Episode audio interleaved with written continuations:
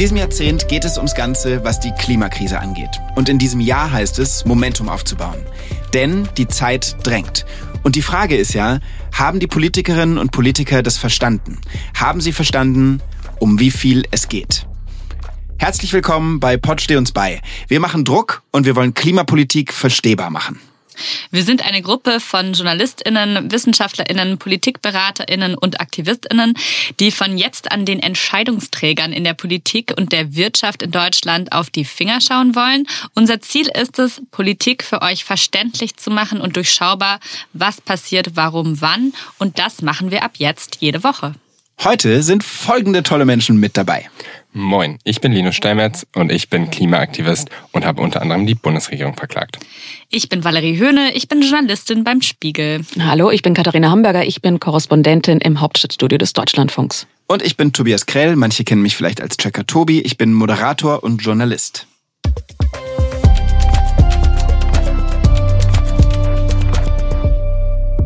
So, das ist heute unsere zweite Folge und wir gucken uns an, was ist diese Woche wichtig in der Klimapolitik. Wir haben insgesamt vier Themen dabei, die wir heute besprechen wollen.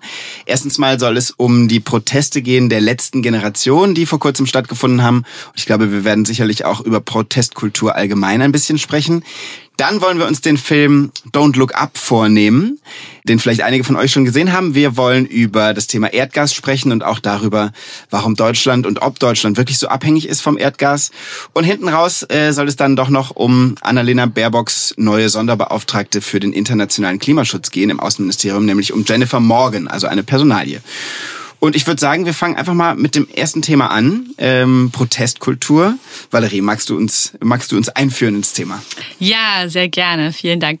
Genau, diese Woche haben KlimaaktivistInnen von der letzten Generation oder auch Essen retten, wie sie sich, glaube ich, nennen, haben Autobahnen blockiert in Berlin. Das war sehr zum Unmut einiger Autofahrer und Autofahrerinnen. Und äh, sie wollen erreichen, dass es ein Gesetz gegen Lebensmittelverschwendung gibt und eine schnelle Agrarwende. Aber wir kennen die letzte Generation auch bereits aus dem vergangenen Jahr, als sie den Hungerstreik vor dem Bundestag gemacht haben und sich unbedingt mit Olaf Scholz und anderen treffen wollten. Das hat politisch Wellen geschlagen. Auf der einen Seite hat Ricarda Lang, neue Grünen-Chefin, gesagt, Sie habe Verständnis für zivilen Ungehorsam, solange niemand gefährdet werde. Auf der anderen Seite hat Bettina Jarasch, die grüne äh, Senatorin in Berlin, gesagt, sie habe auch Verständnis für die Dringlichkeit, die aus der Protestform spricht, aber wünsche sich, dass niemand gefährdet werde. Das wurde sehr unterschiedlich aufgefasst. Das eine wurde als Kritik aufgefasst, das andere nicht. Ähm, und das war, fand ich ganz interessant, weil sie eigentlich fast das Gleiche gesagt haben, aber eben mit unterschiedlicher Betonung. Mhm. Und natürlich kann man Autobahnen nicht blockieren, ohne Menschen Menschen zu gefährden. Also man hat das ja in diesen Videos auch gesehen, Autofahrer sind losgefahren. Genau, und ich habe mir nochmal angeschaut, weil ich das ganz interessant fand, was Radikalität eigentlich bedeutet. Ja. Und Alice Schwarzer hat in einem Interview gesagt, dass Radikalität nicht bedeutet, dass der Gedanke nicht von der Mehrheitsgesellschaft getragen werden könne. Das Wort käme von der Wurzel her, also etwas an der Wurzel anpacken. Das fand ich ganz interessant. Da wollte ich einfach auch mal fragen, wie ihr, wie ihr dazu steht. Linus, vielleicht auch du gerade. Du bist ja unser Protestler hier. Mhm. Ja, ich finde das eine total gute Frage. Erstmal an diesen ganzen Kommentaren gegenüber Ricarda Lang und auch Bettina Jeratsch hat man ja mhm. gemerkt, das ist unglaublich aufgeladen. Es ist unglaublich emotional, wie das auch behandelt wird.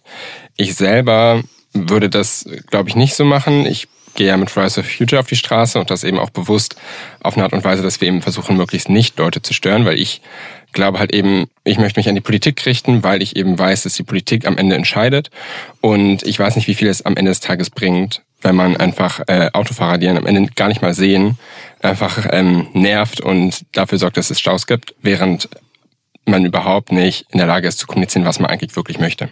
Mhm ich finde den Punkt, den du sagst, ganz, ganz wichtig, glaube ich. Also so ein bisschen vom Ende her denken. Und das ist das, was was mich bei diesen Protesten so beschäftigt, ist, äh, wo soll es hinführen? Was soll es bewirken? Also klar, für das Thema Aufmerksamkeit generieren mhm. gelingt ja auch irgendwie. Die Frage ist nur, ob es für das Thema Aufmerksamkeit generiert oder man sich eigentlich nur über festgeklebte Hände und Demonstranten auf Fußgängerüberwegen oder auf Autobahnen äh, unterhält und gar nicht mehr über das, was sie eigentlich wollen.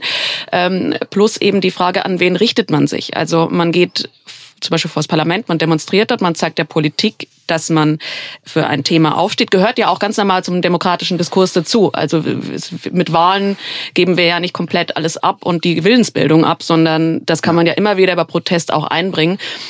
Ich weiß nur nicht, ob ein Autofahrer oder eine Autofahrerin äh, sich da überlegt, jetzt ja, das ist ein wichtiges Thema oder wahrscheinlich, vielleicht tut es eine Minderheit, aber nur ganz wenige, die sagen, wichtiges Thema, jetzt mache ich mal eine Petition.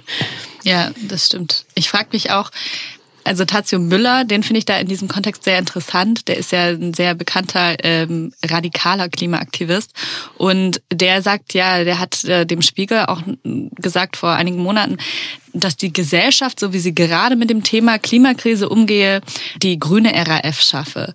Und das ist natürlich, das mhm. ist das ist so eine krasse Formulierung auch. Das, das weckt ja, glaube ich, auch was so in dem, in dem Sicherheitsbedürfnis dieses Landes, wenn man sagt, die RAF, das, mhm. das möchte ja im Prinzip niemand zurück. Ja. Und trotzdem gibt es natürlich, glaube ich, sogar eine wachsende Zahl, vielleicht gerade an jungen Leuten, bin ich mir gar nicht sicher, die glaubt, dass man sich nur so Gehör verschaffen kann. Und vielleicht auch du als Fridays for Future Aktivist, sorry, dass ich dich jetzt mal so direkt anspreche, aber ich frage mich schon, wie frustriert bist du denn? Also wenn, wenn man sagt, und was ist dein nächster Schritt?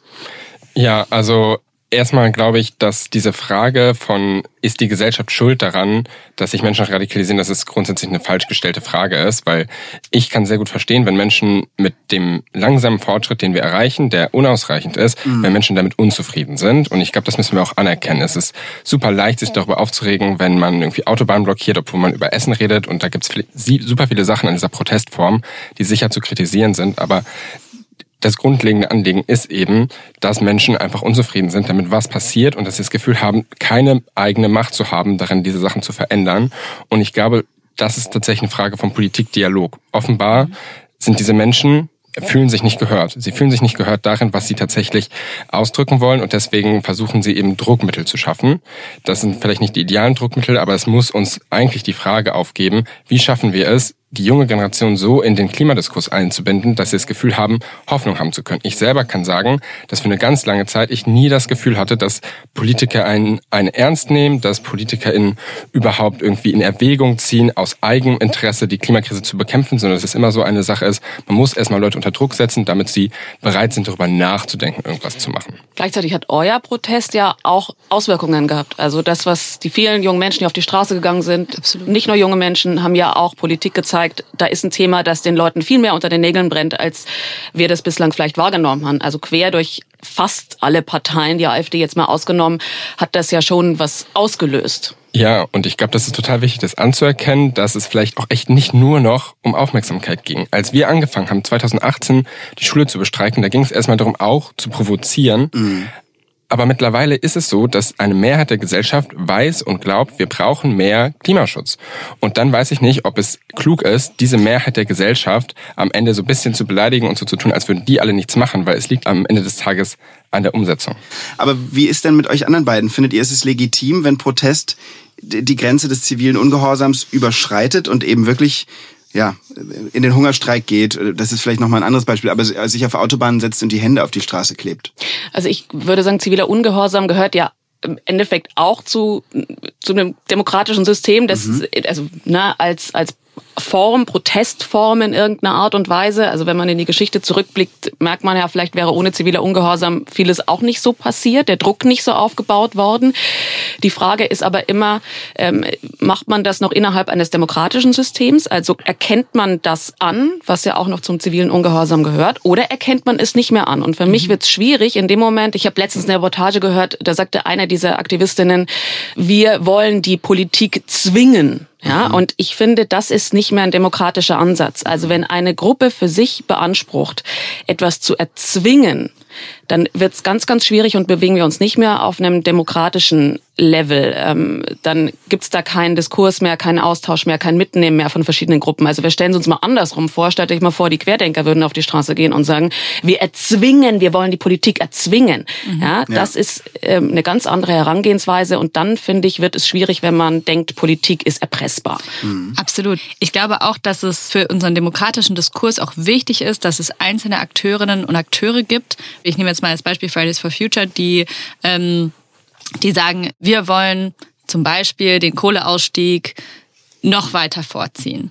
Und das, das sind dann Dinge, wo ich als Journalistin sagen würde, naja, ähm, da muss man auch diese Dinge beachten und jene Dinge beachten. Und wenn zum Beispiel Gas viel, viel teurer wird, dann ist das wirklich ein großes Problem für viele Menschen in unserem Land. Und darüber kann man sprechen. Das alles befindet sich aber ja im demokratischen Diskurs, wie du es sagst. Und da sind, glaube ich, diese, die Mitglieder von der letzten Generation und auch von Extinction Rebellion sind da zum Teil eben einfach nicht mehr auf dem Boden des Grundgesetzes. Die sind da auch nicht unterwegs, sondern die wollen eine andere Welt schaffen, eine, eine ganz andere Welt. Und das ist ja nicht das, was die AkteurInnen auf dem politischen Parkett und auch in einer Protestform, die sich beispielsweise einfach durch Demos ausdrückt, mhm. das ist ja nicht das, was sie wollen, sondern sie wollen, glaube ich, zum Teil wirklich einfach eine Revolution. Und diese, diese Art der Revolution geht auch immer mit Gewalt einher. Also es gibt keine Revolution ohne Gewalt. Ne? Und ich glaube, das, das muss man sich einfach sehr klar machen und einfach überlegen, was sie damit tatsächlich erreichen. Und ich glaube auch, dass es eben eher gerade in konservativeren Gesellschaftsschichten, aber auch in liberalen eigentlich, ja, in mhm. allen demokratischen eher zu einer, zu einer Entfremdung führt. Trotzdem ist Radikalität ja immer was, was irgendwie auch vorangeht. Also ohne das jetzt gutheißen zu wollen, das möchte ich nicht, ist es, glaube ich, interessant, sich anzuschauen, auch aus der Geschichte heraus, was Radikalität bewirkt und wann ein in Anführungsstrichen radikaler Gedanke in die Mehrheitsgesellschaft kommt und dann im demokratischen Diskurs halt auch verarbeitet werden kann. Hast du ein Beispiel kurz, was du meinst? Frauenwahlrecht. Naja, Frauenwahlrecht, genau. Ja. ja also Aber auch die 68er sind ja, ja auch eine Form, wo, wo viele Leute dann doch, ähm, aus denen sich ja auch die RAF dann am mhm. Ende entwickelt hat, ne, wo mhm. die, die genau. Radikalität umgeschlagen ist in, in, in eben irgendwie revolutionäre, terroristische Gedanken. Ähm, aber trotzdem haben die ja auch gesellschaftlich was bewegt. Genau, das ist vielleicht nicht so ganz, also ich gerade die 68er ist vielleicht ein super Beispiel, weil die RAF als sehr gewalttätiger Akteur, der Terror verbreitet hat, ja daraus entstand ist aber eben auch eine Liberalisierung der Gesellschaft, die wir alle, die wir hier sitzen, glaube ich, gut finden. Also ja. Äh, Katharina und ich, wer weiß, Klar. ob wir hier säßen, wenn es nicht die 68er gegeben hätte, ne? Da hätte uns, uns das der Mann vielleicht erlauben müssen. Genau. ja, aber ich glaube, das ist ja die große Frage, wie wir irgendwann mal darauf zurückgucken, was gerade zum Beispiel in der Klimabewegung passiert, ja. wie sie sich weiterentwickelt. Und wir haben gerade eben nicht dieses Wissen, was wir über die 68er haben, dass es sowohl in eine sehr schlechte als auch in eine absolut richtige mhm. Richtung gegangen ist in den folgenden Jahrzehnten. Und was wir uns jetzt im Grunde genommen fragen müssen, ist, scheiden sich gerade Wege hier? Wollen, will ein Teil einfach eine bessere Gesellschaft oder will ein anderer Teil wirklich tatsächlich einfach ihre Position aufs äh, Rauskommen irgendwie durchsetzen? Und ich glaube, das ist am Ende, was wir beobachten müssen und was wir im Blick behalten müssen.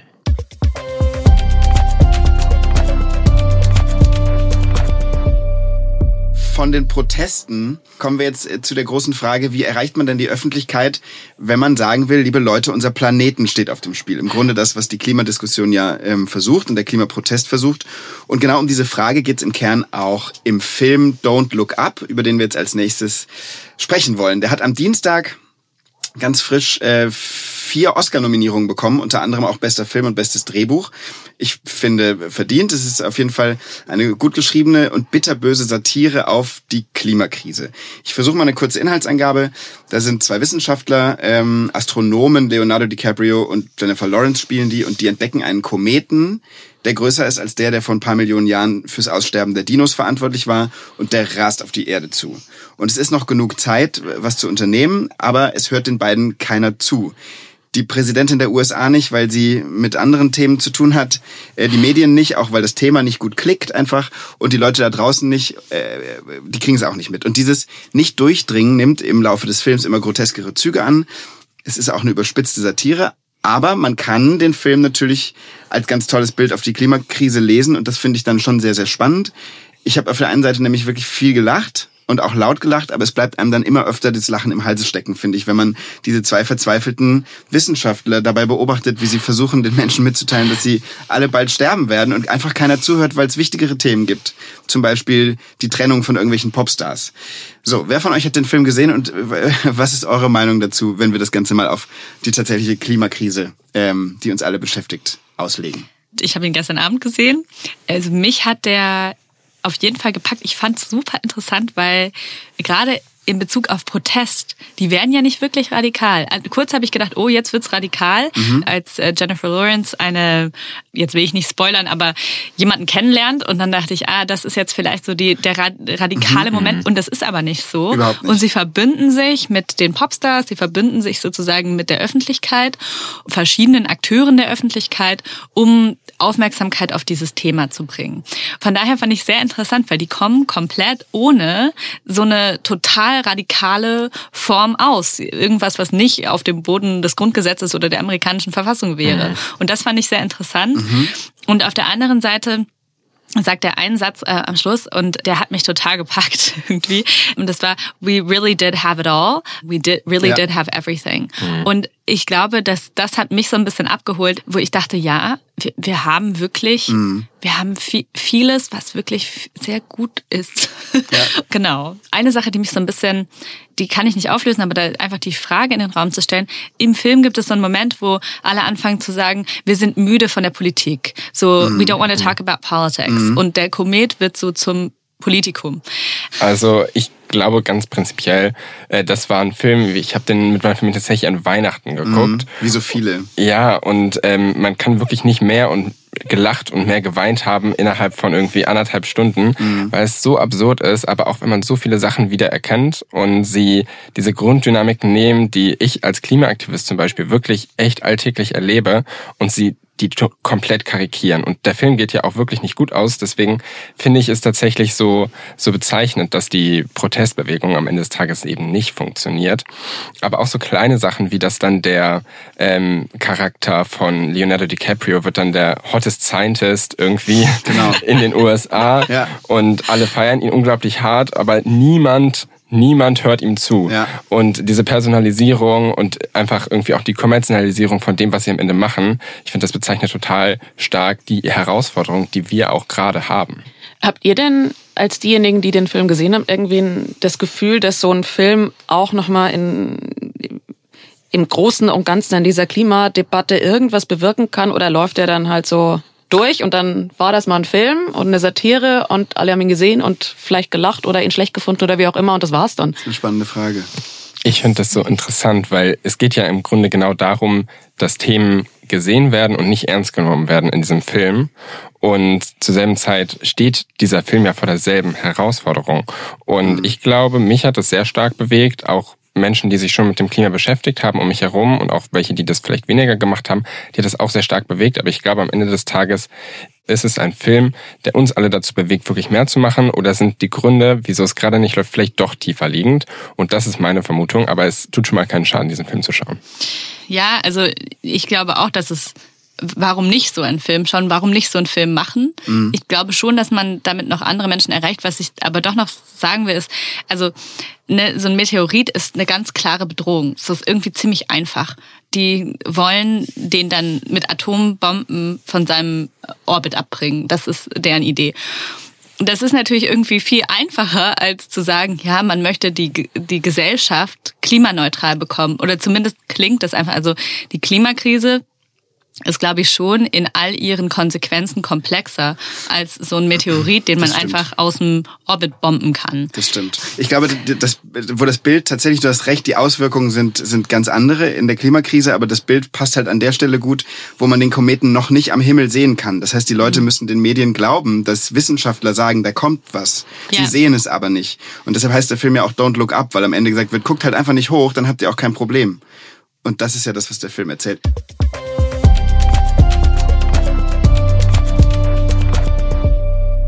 Wir machen mal einen harten Cut und sprechen in diesem Podcast ja immer auch über die aktuellen Themen der Woche. Olaf Scholz war in den USA, hat mit Joe Biden gesprochen, natürlich auch über die Ukraine-Krise und über Russland. Und wir wollen jetzt explizit nicht eine geopolitische Diskussion führen, aber trotzdem berührt natürlich das Thema Erdgas, diesen ganzen Konflikt, der da im Osten äh, schwelt, enorm. Und wir wollen mit der Klimabrille auf das Thema gucken und uns einfach fragen, inwiefern ist Deutschland denn wirklich so sehr abhängig von diesem Erdgas, von diesem russischen Erdgas und was steckt da eigentlich dahinter? Linus, magst du das machen? Ja, gerne. Also wir haben es alle mitbekommen, Olaf Scholz war zu Besuch bei Joe Biden und ganz oben auf der Agenda war ja diese ganz bekannte Pipeline Nord Stream 2, die Erdgas aus Russland nach Deutschland transportieren soll. Mhm. Das war jetzt schon jahrelang ein Konflikt und die Konfliktlinien sind in etwa, dass die SPD immer und immer wieder dafür plädiert hat, sich mit dieser Pipeline so zu beschäftigen, dass sie eben ans Netz genommen wird, dass wir unglaublich viel neues Gas aus Russland importieren und das hier nutzen. Auf der anderen Seite gibt es, wie gesagt, diese Russland-Diskussion, sollten wir Gas überhaupt aus Russland importieren. Aber dann gibt es eben auch noch die Frage, wieso brauchen wir überhaupt Gas in Deutschland und wie lange brauchen wir das und was sind eigentlich die Klimafolgen, weil Gas ist eben auch ein fossiler Energieträger. Gas ist genau wie Kohle eben auch ein Stoff, der CO2 emittiert. Und deswegen müssen wir uns, glaube ich, sehr gut fragen, wie lange brauchen wir das? Gerade beziehen wir 55 Prozent des Gases, was wir in Deutschland verbrennen, das beziehen wir gerade aus Russland. Das macht uns auch unglaublich abhängig. Aber ich würde so ein bisschen die Frage in den Raum stellen, wenn so wenige Vorteile und so viele Nachteile auf dem Tisch liegen, wieso spricht sich die SPD dann immer weiter für Nord Stream aus? Was ist der Beweggrund dafür, dass Gas mhm. immer noch so wichtig für so viele Menschen in Deutschland ist? Ich glaube, es ist vielschichtig. Ich glaube, es lässt sich nicht, nicht mit einem, mit einem Satz beantworten.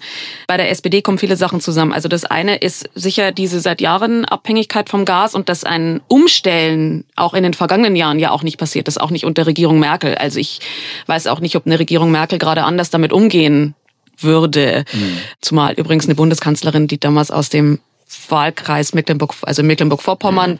die ja eine große Verbindung zu Nord Stream 2 haben. Also da ist ja auch nochmal andere Verbindungen da.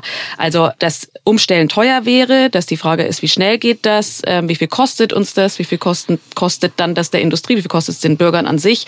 Diese ganzen Fragen, die nicht beantwortet sind. Gleichzeitig kommt hinzu die Fragen der der SPD intern sozusagen. Ne? Also das Bundesland Mecklenburg-Vorpommern, das besonders wirtschaftlich von dieser Pipeline abhängig ist, mhm. wird seit vielen Jahren von Eda Schwesig regiert. SPD. SPD, genau, Sozialdemokratin. Und da ist dann eben die Frage, killt man das jetzt? Und sie muss dann sagen, so, und eure Arbeitsplätze übrigens vor Ort, ähm, die sind jetzt weg. Das, äh, glaube ich, will sie nicht machen. Die hat ja wirklich alles Mögliche versucht, um diese Pipeline am Laufen zu halten.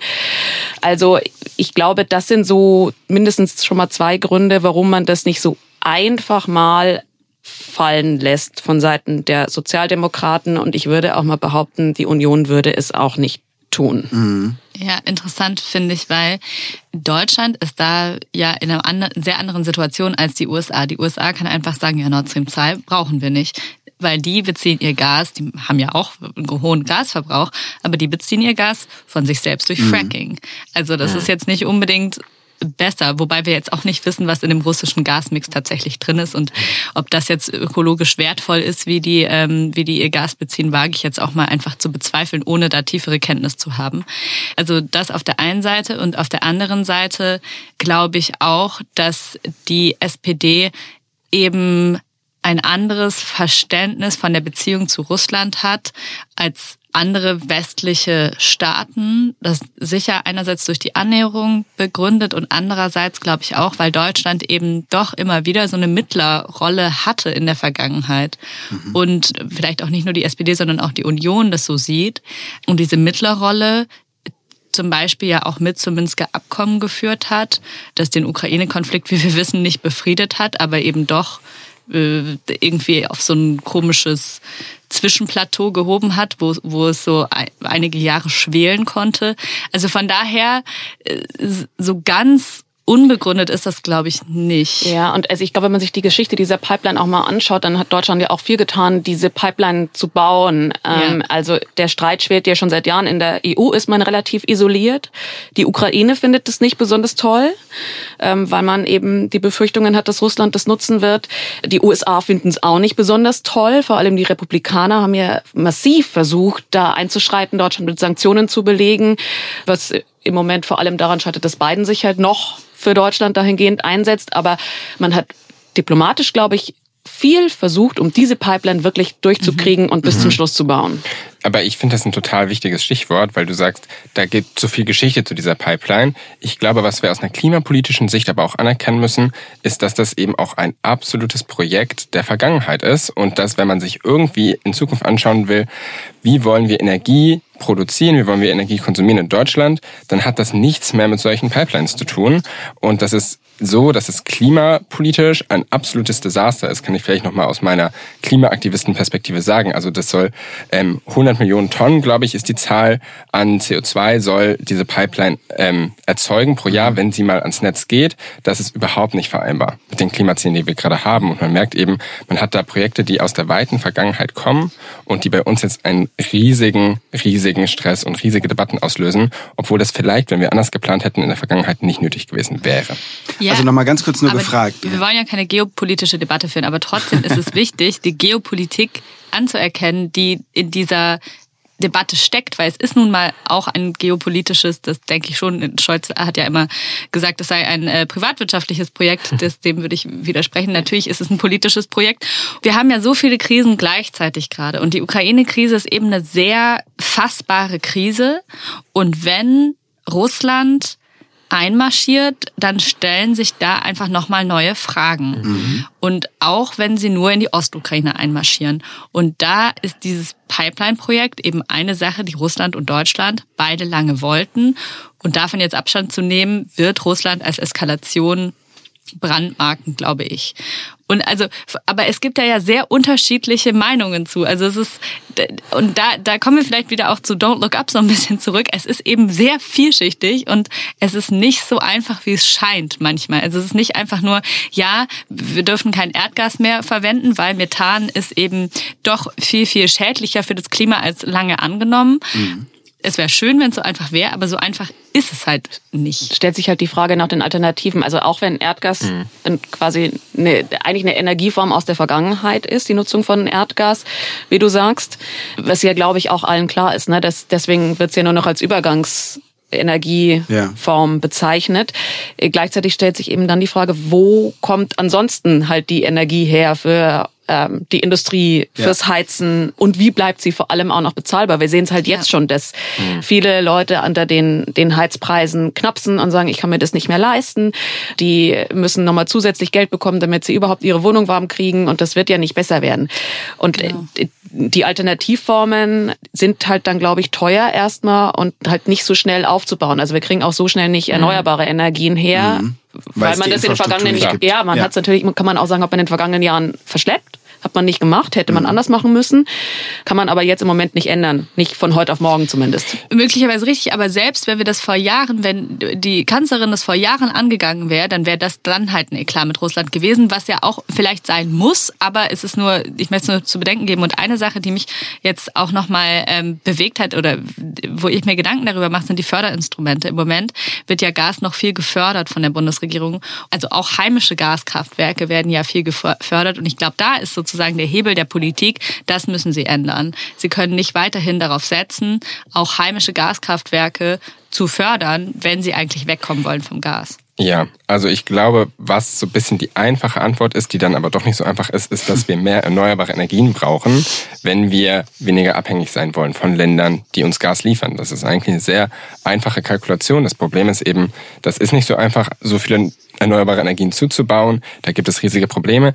Eine Sache, die ich noch gefunden habe, die ich super spannend fände, was ihr dazu denkt, ist, dass ähm, Claudia Kempfert vom Deutschen Institut für Wirtschaftsforschung hat gesagt und hat behauptet, entgegen dem Koalitionsvertrag der Ampelparteien, dass wir klimapolitisch, dass wir aber vor allem auch energiepolitisch von unserer Energieversorgung gerade Nord Stream 2 nicht brauchen. Und da frage ich mich dann wirklich, wie so ein so desaströses Projekt klimapolitisch und geopolitisch durchsetzen, wenn wir es auf einer Energieebene eigentlich gar nicht brauchen also Frau Kempfert ist ja eine Expertin auf ihrem Themengebiet. Ich kann es ehrlich gesagt nicht verifizieren, ob es so stimmt, wie sie es sagt. Ähm, ich glaube, dass man es in der deutschen Politik auch nicht zugeben würde, dass man so abhängig ist davon. Das will man auch gar nicht. Das wäre ja auch politisch ein Problem, wenn man zu Moskau sagt, sorry, wir brauchen euer Gas. Also egal, was ihr macht, wir brauchen euer Gas. Ähm, ja, dann gibt man den Freifahrtschein. Ja.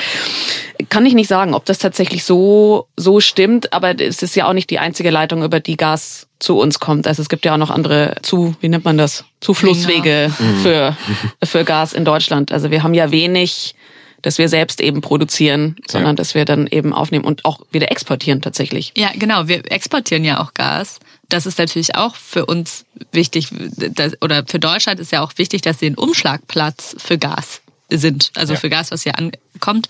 Das, das, was ja auch noch als Alternative gesehen wird, ist, ist, ist LNG, ne? also genau, flüssiges Erdgas. Ja genau, das ist Gas. ja auch wieder Erdgas. Ja. Aber selbst dafür sind wir nicht vorbereitet, weil wir die entsprechenden Terminals nicht haben, weil das ja auch wieder in anderen Ländern angeliefert werden müsste, um dann wieder nach Deutschland gebracht zu werden. Und übrigens, interessanterweise ist das ja wiederum dann ein politisches Interesse der USA, weil die, wenn Nord Stream 2 ausfällt, ja darauf hoffen, dass Deutschland wiederum ähm, flüssig Erdgas aus den USA ankauft. Also das sind ja auch wieder wirtschaftliche Interessen. Absolut. Auch interessant daran finde ich aber, dass es nicht nur amerikanisches Gas ist, was wir zukaufen wollen, sondern das meiste LNG-Gas kommt, soweit ich weiß, zumindest aus Katar und den ja. Arabischen Emiraten. Das ist so. Es ist, ist dann auch wieder die Frage Katar auch äh, bekannt für sein menschenrechtswürdiges ja, System. Ja, also vielleicht noch einmal, um darauf zu kommen, wir merken, das Problem ist überhaupt nicht leicht zu lösen. Es wirkt erstmal so, als wäre es ein riesiger Skandal. Das ist es meiner Meinung auch, aber die Alternativen sind eben einfach total unklar. Was mich aber so frustriert, ist einfach, dass Politikern in Deutschland überhaupt nicht in der Lage sind, offen über dieses Thema zu reden. Ich finde es so erfrischend, wenn mal gesagt werden würde, okay, wir haben das Level von Energieabhängigkeit gegenüber Russland und uns fehlt gerade das Level an irgendwie Neubau oder Zubau von erneuerbaren Energien. Aber es wird halt darum herum geredet und es wird nicht gesagt, was mit dieser Pipeline gemacht werden soll. Und es wird auch nicht gesagt, wie im Detail die Energiewende in Deutschland aussehen soll, gerade wenn es ums Thema Gas geht, oder? Wie hast du denn empfunden, dass Scholz gesagt hat in, in den USA, dass es einer politischen Ambiguität geschuldet sei, dass man das nicht erzählt, weil Russland soll sich nicht einfach hinsetzen können und sagen können, äh, so viel kostet uns ein Einmarsch in die Ostukraine? Das ist jetzt eine sehr gute Frage. Ich würde der SPD auf der anderen Seite tatsächlich überstellen, dass diese Ambiguität, also diese Ambivalenz, die damit schwingt, dass es vielleicht auch tatsächlich Olaf Scholz Wählerschaft auch mhm. sein könnte.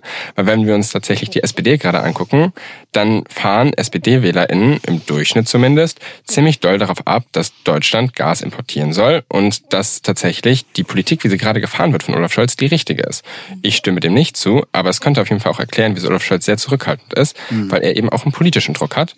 Dann wäre es für uns als oder für mich als Klimaaktivisten vielleicht die Aufgabe, dann noch mal ein bisschen mehr Druck zu machen auf die SPD-Spitze, dass sie sich noch mal anschauen, wie sie mit dem Thema Gas umgehen. Aber es scheint im öffentlichen Interesse von Olaf Scholz gerade zu liegen, die Politik zu machen, die er gerade macht. Hm. Das Absurde ist gerade wirklich, dass diese ganzen Überlegungen, dass da jetzt nochmal Druck reinkommt durch diese Krise, das ist irgendwie auch ein bisschen, also ja. finde ich ganz schwierig, dass man dadurch erst nochmal mehr Bewegung in diese Frage kriegt. Ja. ja. man merkt auch, wie verwundbar uns fossile Energie macht, wenn ich das so sagen kann. Ja. Wenn wir irgendwie total autark mit erneuerbarer Energie wären.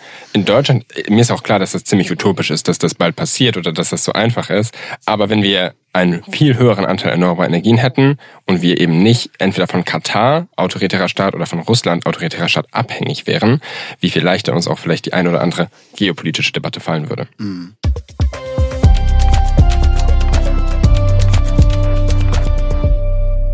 Wir kommen mal zu unserem vierten und letzten Thema für heute. Klimapolitik äh, wird ja nicht nur im Klimaministerium gemacht, auch nicht nur vom Kanzler und auch nicht nur in geopolitischen Fragen mitverhandelt, sondern das Außenministerium, das hat Annalena Baerbock äh, ganz klar gesagt, soll auch zu einem Außenklimaministerium werden. Und jetzt gibt es eine ganz spannende neue Personalie, die da im Außenministerium stattfindet und äh, davon erzählst du uns, Katharina. Ja, ganz frisch, diese Personalie. Haben wir, glaube ich, alle erst hier einen Tag vor der Aufzeichnung dieses Podcasts erfahren. Nämlich mhm. äh, Jennifer Morgan, die Greenpeace-Chefin, soll ins Auswärtige Amt wechseln. Also von der NGO in die Realpolitik. Soll da im Moment noch Sonderbeauftragte für internationale Klimapolitik werden. Der Grund ist, dass das Außenministerium jetzt mittlerweile sich auch die internationale Klimapolitik geschnappt hat aus dem Umweltministerium und mhm. Annalena Baerbock da auch einen Schwerpunkt machen möchte. Und darum soll sich jetzt jetzt äh, Jennifer Morgan kümmern. Ich finde das total interessant. Ich hätte damit erstmal nicht gerechnet. Vielleicht erstmal, Valerie, an dich die Frage, hätte man nicht jemanden aus den eigenen Reihen oder aus dem Ministerium für so einen Job berufen können? Hätte man sicherlich. Ich glaube, Annalena Baerbock ist ja manchmal auch äh, sehr gut darin, Schlagzeilen mit Personalien zu produzieren und Leute um sich zu scharen, die erstmal für Aufmerksamkeit sorgen. Und sie hat damit natürlich für Aufmerksamkeit gesorgt, auch nachdem ja viel Aufmerksamkeit auf Robert Habecks Ministerium lag in Sachen Klima, hat sie jetzt natürlich damit wirklich so einen Startschuss gelegt für die Außenklimapolitik, die ihr auch ganz wichtig war. Von daher finde ich das von ihr aus sicher auch ein Schritt, mit dem sie intern eher für Zuspruch sorgt, könnte ich mir vorstellen. Was ja in diesem Verhältnis, in diesem Binnenverhältnis der Grünen zwischen Baerbock und Habeck, was zunehmend schwierig geworden ist, ja, mit Sicherheit sie auch ein bisschen freut. Und auf der anderen Seite ist es natürlich so, dass sie damit auch ein Signal sendet an beispielsweise die Union, an eigentlich auch die FDP. Ja, wir holen hier jemand von einer dezidiert politischen NGO. Also mhm. Greenpeace, damit verbinden wir ja alle auch eine Politik. Mhm. Und das finde ich, das finde ich schon sehr interessant. Das ist kein neutraler Schritt, würde ich sagen. Wird ja auch direkt Karenzzeit gefordert von der Union für mhm. diesen Wechsel. Interessanterweise von der Union, wo ja Sensibilität in Teilen da auch nicht so hoch war in den vergangenen Jahren. Ja. Aber es ist politisch auf jeden Fall ein interessanter Move. Mhm. Auf jeden Fall, gerade wenn wir uns nochmal genauer anschauen, wer ist Jennifer Morgan eigentlich? Ich kann da nur äh, ganz anekdotisch äh, eine Geschichte erzählen, als ich als Klimaaktivist 2019 in Madrid auf der Weltklimakonferenz war. Da war Jennifer Morgan die Person, die sowohl also erstmal alle kennen Jennifer Morgan. In der, in, sie ist die größte zivilgesellschaftliche Person in der internationalen Klimapolitik und sie ist sehr fähig, sehr begabt und alle wissen das aus der Sicht schon mal äh, guter Move, würde man sagen, in meinem Alter, äh, von Annalena Baerbock. Aber was eben auch klar ist, ist, dass sie, als wir, wir wurden an einem Tag aus der Weltklimakonferenz rausgeworfen, weil wir zu doll protestiert haben innerhalb des Gebäudes auch eine interessante Geschichte, aber sie wurde eben mit rausgeworfen, weil sie genauso wie wir auch protestiert hat. Und dass so eine aktivistische Person, die so politisch ist und die eben auch die Protestkultur mitlebt, dass die jetzt auf einmal in so eine verantwortungsvolle Position gehoben wird, das finde ich auf jeden Fall eine sehr spannende Entwicklung. Das ist ja für Sie ein ganz, ganz spannender Arbeitswechsel, ne? Also von der, genau, Klimaaktivistin, mal platt gesagt, mhm. Äh, hin zu einer, die jetzt plötzlich gestalten und auch Politik rechtfertigen muss. Wie, wie glaubt ihr, gelingt ihr dieser Schritt? Ich kenne sie ehrlich gesagt nicht. Also ich, was sie in klimapolitischen Kontexten ist, ist sie zumindest in der in meiner Hauptstadtbubble nicht gewesen bisher. Also sie ist jetzt nicht unheimlich mit uns vernetzt. Katharina, geht's dir anders? Mir geht's auch nicht anders. Ich habe gerade so ein bisschen ne, despektierlich gesagt, ja, ja, die Union regt sich da jetzt auf, aha, aber ich finde, so ganz ohne Grundlage ist das auch ja. nicht. Also, dass mhm. jemand von einer, von einer NGO direkt sozusagen da reinwechselt, wahrscheinlich eben auch mit einer Agenda mit eigenen Punkten, mit eigener Herangehensweise, was auf der einen Seite erfrischend sein kann, was auf der anderen Seite aber auch Probleme bringen kann, gerade im Auswärtigen Amt, wo sehr viel über Diplomatie läuft, über, also wo wirklich ein Wort abgewogen werden muss, weil mhm. es dann möglicherweise Verwerfungen mhm. bringen kann. Und das, finde ich, kann schon auch problematisch sein. Also da muss man schon genau hingucken, wie das funktioniert. Und ähm, es gibt ja so ein Beispiel, wo Ursula von der Leyen hat sich ja mal mit äh, Katja Suda eine äh, Beraterin von der Agentur geholt ins Verteidigungsministerium. Das kam auch nicht immer gut an und ich glaube, sie hatte auch so ihre Probleme. Sie hatte absolut, absolut ihre Probleme. Ja, ja. Das sehe ich genauso. Und ich glaube auch, dass es risikobehaftet ist, vor allen Dingen im Auswärtigen Amt, wenn man sich jetzt ähm, der frühere Regierungssprecher Steffen Seibert hat vor ein paar Wochen ein sehr viel gelesenes Interview im äh, Süddeutsche Zeitung Magazin gegeben und hat da gesagt, dass er einmal gesagt habe in der BPK PK, dass man sich angeregt, ich weiß jetzt nicht mehr den Wortlaut, unterhalten hätte oder so. Das Wort war ein anderes, aber es war sozusagen ein Wort, was jetzt nicht besonders aufgeladen war. Mhm. Und daraus wurde, also das haben dann wir als Journalistinnen interpretiert als, die hatten Streit. Und lebhaft, lebhaft war das Wort. Es gab eine lebhafte Diskussion. Ich glaube, das, das zeigt das ganz gut. Also wenn sie von diesem aktivistischen Kontext kommt, wo sie ja sehr, sehr deutlich sich immer geäußert hat, zu einem diplomatischen Kontext. Eigentlich kann die Spannbreite kann gar nicht größer sein. Also da, ja. da bin ich auch sehr gespannt. Und ich freue mich schon auf etwaige Porträts, die man dann über sie lesen kann. Äh, hoffentlich ist irgendjemand nah dran. Jetzt wird sie ja erstmal Sonderbeauftragte. Das liegt daran, dass sie die deutsche Staatsbürgerschaft noch nicht hat. Danach soll sie Staatssekretärin werden im Auswärtigen Amt, im Klimaressort. Was ist denn dann genau ihre Arbeitsbeschreibung eigentlich? Was, was kann sie denn praktisch tun? Wo wird sie denn auftreten? Was, was macht sie dann da? Ja, das ist ja immer so eine Sache für sich. Also ich glaube, ihr wisst das tendenziell auch besser, ihr anderen als ich. Aber im Grunde genommen, Staatssekretärin ist ja nicht gleich Staatssekretärin und das ist eine neu geschaffene Rolle. Mhm. Was ich interessant finde, ist, dass es ja jetzt schon von verschiedenen anderen Regierungen diese neuen Rollen gibt. Also es gibt einen ganz bekannten chinesischen Klimaverhandler, der diese Rolle jetzt seit 2015 oder sowas innehat. Und es gibt eben jetzt John Kerry, ganz neu, seit 2021, der ehemalige auch Außenminister ist. Und es scheint so, als wäre es so eine neue Dynamik. Also man will als progressive Regierung in Deutschland und in den USA ausdrücken, dass man das eben oben auf der Agenda hat und dass man seine ernsthaftesten, seine seriösesten Leute dahin schickt, um zu verhandeln für Deutschland. Darf ich da ganz kurz sagen, Aktivistinnen sind, glaube ich, aus, aus Sicht von vielen Regierungsbeobachterinnen nicht unbedingt die seriösen. Ja, also John stimmt. Kerry ist schon nochmal, ich würde sagen, was anderes. Mhm. Aber ja. Entschuldigung, ich habe dich unterbrochen. Nein, also ich finde das auch einen ganz spannenden Punkt, weil was man sich eigentlich fragen muss, diese Personalie ist ja auch eine Message eigentlich Klar. an die internationale Gemeinschaft und ich frage mich immer noch, ich versuche immer noch zu entziffern, was ist diese Nachricht eigentlich, die Annalena Baerbock da senden will und an wen?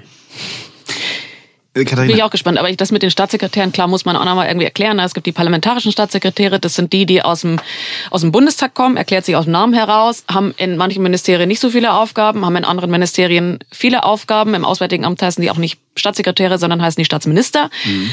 die es dann für Kultur und was, was immer, was also für alles Mögliche gibt. Und dann gibt's die beamteten Staatssekretäre, die haben dann schon einmal richtig Arbeit, die müssen äh, Personal, ne, und so. Und das sind wie, dann kann man sehen, wie Stellvertreter sozusagen des des Ministers oder der Ministerin am Ende. Und eine Art genau. Abteilungsleiter, oder? Von ihren die, die, haben natürlich auch wirkliche Abteilungsleiter in den Häusern. Mist. Äh, aber die sind so, die haben mehr Personal unter sich, die können aus dem Haus heraus, also die Linie gibt ja die Ministerin oder der Minister vor, das ist auch ganz klar.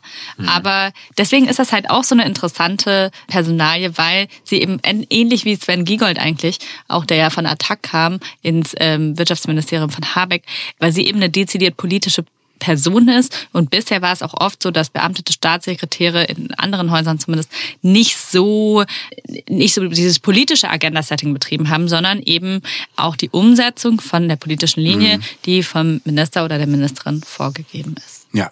Das ist ganz sicher eine Person, die uns auch in den nächsten Wochen und Monaten hier bei Pod Steh uns bei nochmal beschäftigen wird. Jennifer Morgen, eine ganz spannende Personalie.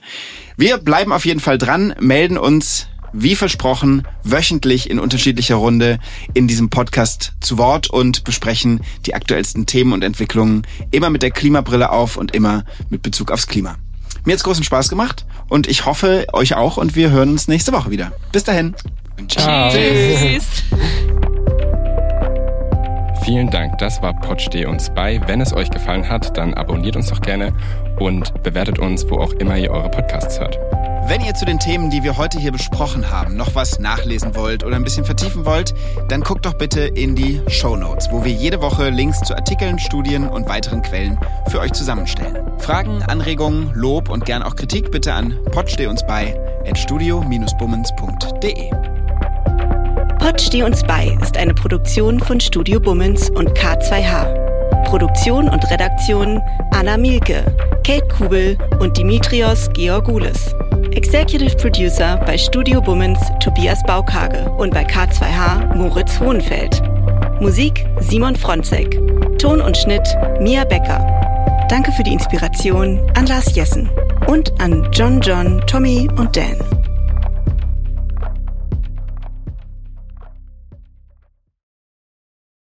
Die Studio Bummens Podcast-Empfehlung. Ich bin ganz aufgeregt, weil wir haben uns ja in einem Podcast eigentlich kennengelernt mhm. und dann haben wir entschieden, dass wir quasi jetzt einfach uns weiter kennenlernen wollen und das machen wir weiterhin in einem Podcast. Ich möchte erstmal noch festhalten, dass nicht wir uns entschieden haben, sondern dass du mich aktiv gefragt hast. Und das ist so ein guter, guter Moment für mich, weil wenn alles schief geht, kann ich dir Vorwürfe machen, Salwa. Dass ich schuld bin, weil ich dich mhm. gefragt habe. Das ja. wäre so ein, das ist wirklich klassischer Männermove. Am Ende bin ich schuld. Du, du hattest gar keine Chance gegen mich, richtig? Das ist das Wichtigste daran, dass man am Anfang Schuldzuweisungen äh, schon mal schon mal klärt, schon mal die Fronten ja. klärt. Ja, finde ich gut. Hallo und herzlich willkommen, finde ich die Podcast-Phrase. Das sagen die immer. Hä, was willst du denn sagen? Was willst du? Ich was, möchte was sagen, sagen wir? Was, wir haben uns was noch gar extravagantes. Nicht, wir haben uns noch nichts überlegt, wie wir die Menschen, die hoffentlich das hören werden, wie wir die begrüßen. Förmlich, Handschlag, würde hey, ich sagen. Hey, yo. Wenn wir in einem Raum aufzeichnen, können wir uns ja auch immer so abklatschen. Und dann ist quasi der Klatscher der Start für den Podcast. Wie findest du das? Wie fändest du, wie fändest du es, wenn man so, äh, wie so, wie so Studenten im Oh. ersten Semester so auf den Tisch klopft? Hey Leute, na? Nee, das ist komplett scheiße. Nee, das funktioniert irgendwie nicht. Kleiner Vorschlag, wie wär's mit Hallo? Hey Hotzo, ich freue mich sehr. Wir machen einen Podcast zusammen. Das Schwierige an einem Podcast ist es wie mit einem Hut, finde ich. Wenn du erst den ersten Tag einen Hut trägst, ist es weird. Wenn du immer einen Hut trägst, ist es absolut okay. Zum Beispiel so Ray Garvey, der hat immer einen Hut auf und da wundert man sich auch nicht. Aber der erste Tag, an dem Ray Garvey einen Hut auf hatte, war weird. Ich bin dafür, dass wir in Zukunft mit Klopfen begrüßen und ab dem Moment, wo wir einen Podcast haben, auch einen Hut tragen. Es gibt, glaube ich, vier Millionen Einwohner Berlins und ich glaube, genauso viele Podcast-Ideen stehen an jedem Tag. Ja, und eine davon sitzt hier gerade. Warte, warte, einen Satz möchte ich noch haben. Salwa, und deshalb machen wir zusammen einen Podcast. Hotzo, ich freue mich drauf. Das wird gut. Von Studio Bummens, Hotz und Humsi. Immer samstags. Überall, wo es Podcasts gibt.